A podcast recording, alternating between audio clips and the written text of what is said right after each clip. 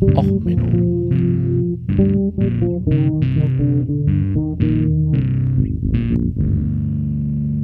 Der inkompetente Podcast über Dinge aus Militär, Technik und Computer, die so richtig in die Hose gingen. I shot the sheriff, but I didn't shoot the lawyer.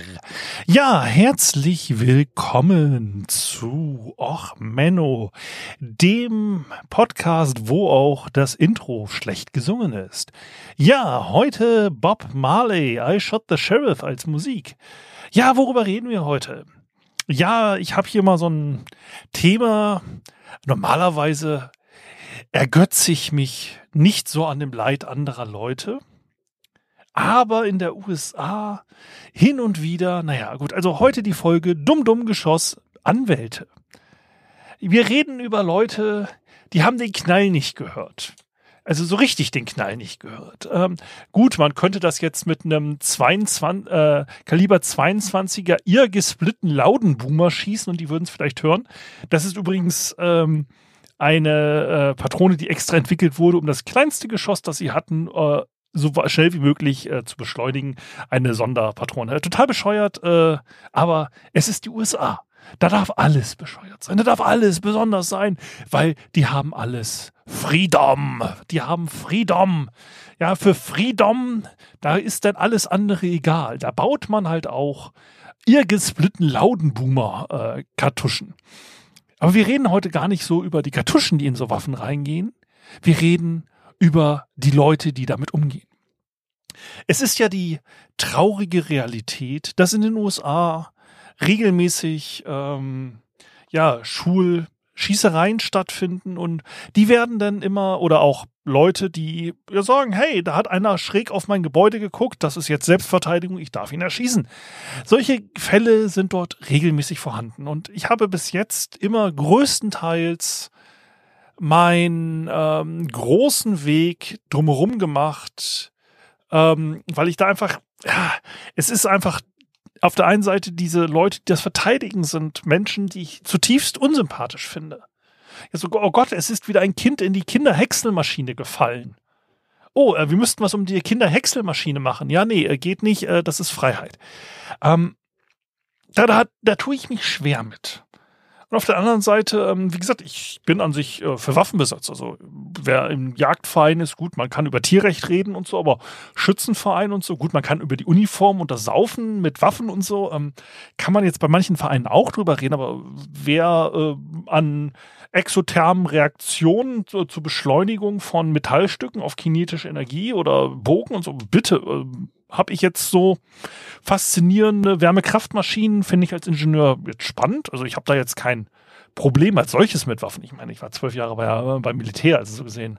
Ich habe jetzt eine, ein differenziertes Problem mit Waffen, also aus äh, persönlicher, professioneller Erfahrung, ja, und mit der Waffenentwicklung als solches. Aber ansonsten mit Waffen, ja, okay, wenn du sie haben willst, bitte. Ähm, ich finde es schon kurios, dass man drüber und sich unterhält, ob man vielleicht in den USA äh, das öffentliche Waff, äh, Waffentragen von Kindern, ein, also bei Kindern einschränken will. So, ähm, also das, bis jetzt ist es in manchen Bundesstaaten so, dass Kinder ohne erwachsene Aufsicht mit Jagdwaffen durch die Gegend rennen dürfen. Finde ich jetzt schon ein bisschen, also persönlich äh, merkwürdig, aber okay, äh, klar. Ähm, also diese Geschichten insgesamt. Und da hast du halt dann solche Leute wie Alex Jones, die, ähm, die äh, ja sich sagen, hey, so eine Schulschießerei, das ist ja alles nur gefaked und Sandy Hook ist ja alles nur ein Hoax gewesen. Das war ein sehr tragisches ähm, äh, Shooting da an einer Schule. Das ist als Fotograf immer so ein bisschen merkwürdig, so Shooting und Shooting. Ähm, also eine Schießerei an einer Schule. Ähm, und der hat immer gesagt, ja, das hat er auch nie gesagt so richtig und überhaupt. Ja, und dann hat sein Anwalt halt äh, mal äh, die gesamten Beweise der Gegenseite zugeschickt. Also anstelle da nur einen Teil von zu schicken, was er machen wollte, war er zu doof am Computer und hat halt alle Beweise geschickt. Und dadurch gab es jetzt ja die Strafe gegen Alex Jones. Ähm, es ist jetzt so, ähm, ja, okay, das ist ein schon ziemlich dusseliger Anwalt. Das ist schon so ein, also auf der, ne, wir verteidigen die Waffenrechte und sind dann zu doof, mit dem Computer umzugehen. Ähm, ich würde dann auch über die Eignung persönlich, um Umgang mit Waffen und so würde ich vielleicht mal nachdenken. Also wer unfallfrei äh, Computer nicht äh, bedienen kann, sollte vielleicht auch nichts Tödliches verwenden. Aber das, das war halt so ein, ich glaube, den habe ich auch schon mal erwähnt, Alex Jones. Das war in einer der vorigen Folgen, äh, war ja auch letztes Jahr im August. Ich glaube, ich habe den Alex Jones Anwalt schon erwähnt. Aber ja, das gibt dann so Anwälte, die treiben es ein wenig höher mit der ähm, Waffenfreiheit. Ähm, es gab zum Beispiel ähm, ein Anwalt, Leonardo Methods, Leandro Methods, Mathias de Nuvas, ähm, der ist äh, bekannt dafür gewesen, ähm, ja, sich für Waffen einzusetzen. Ne? So, äh, Second Amendment und überhaupt und äh, auch verdeckt tragen die Waffe, weil man weiß ja nie, wann so ein böser Liberaler auf einmal aus dem Gebüsch hüpft und die konservativen Eigenwerte dagegen verteidigt werden müssen. Das, das weiß man ja nie. Ne? Also, man muss jederzeit bewaffnet sein. Also, Texas Holdout, High Noon, man weiß ja nie, wann im Gerichtssaal das Gespräch besonders fies wird. Ja, das, das ist schon verständlich, dass man da eine verdeckte Trageerlaubnis braucht als Anwalt ähm, und dann permanent immer die Waffe dabei haben muss. Ähm, soweit, ähm, also er hat auch einen Pro-TikTok-Account, also Pro-Waffen-TikTok-Account gehabt. Ähm, allerdings ähm, äh, hat er auch eine sehr positive Verbindung zu seiner Mutter gehabt.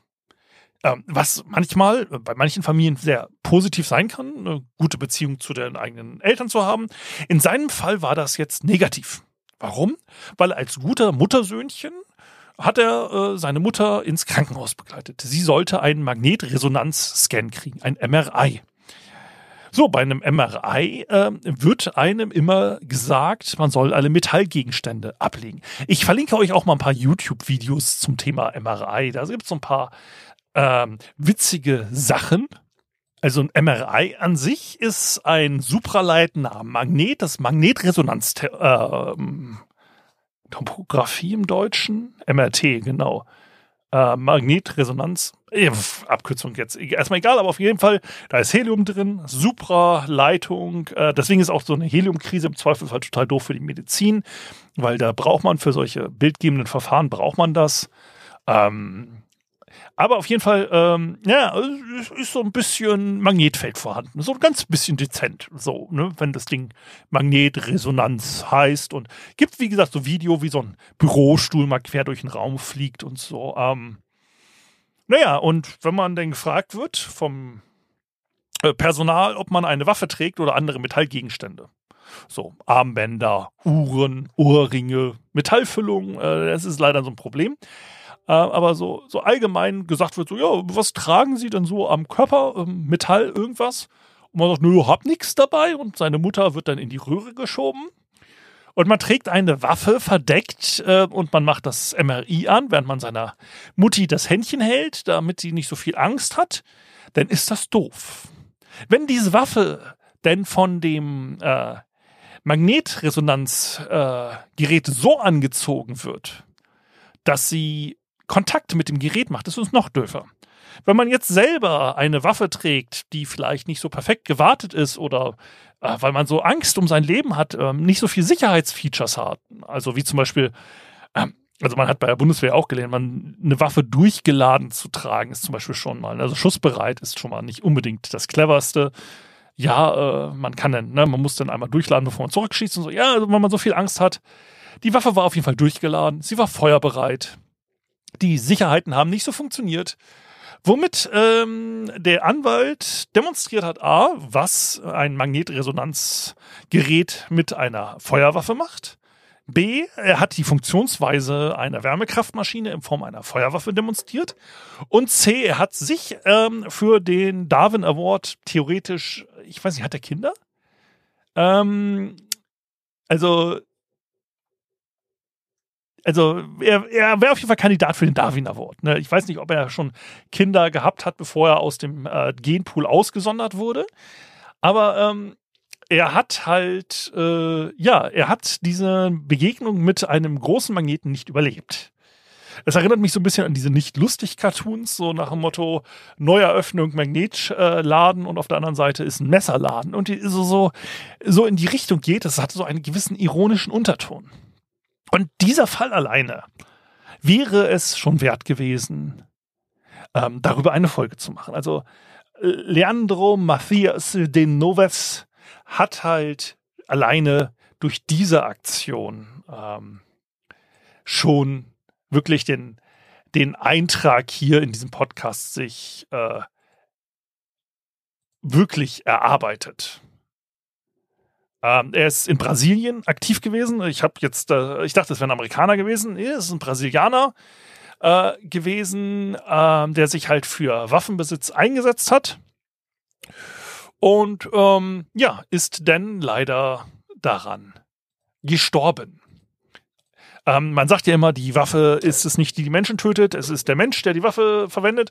In diesem Fall ist es jetzt leider, ähm, wenn man mal explizit war, die Waffe gewesen.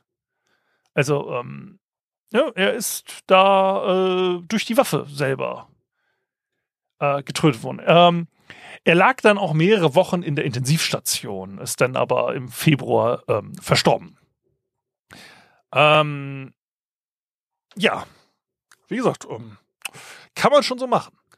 Und dann ist allerdings ein Fall mir zu äh, Ohren gekommen, den ich ähm, interessant fand, den ich noch besser fand. Also es geht um Clement Valhanigam. Clement Laird Valhalligam lebte von 1820 äh, bis 1871. Ähm, der war ähm, auch im, Akti äh, im äh, amerikanischen Bürgerkrieg aktiv und war dann ähm, äh, ja auch als Anwalt tätig, war auch äh, in verschiedenen Regierungsformen unterwegs, Repräsentantenhaus und so, was es damals so gab.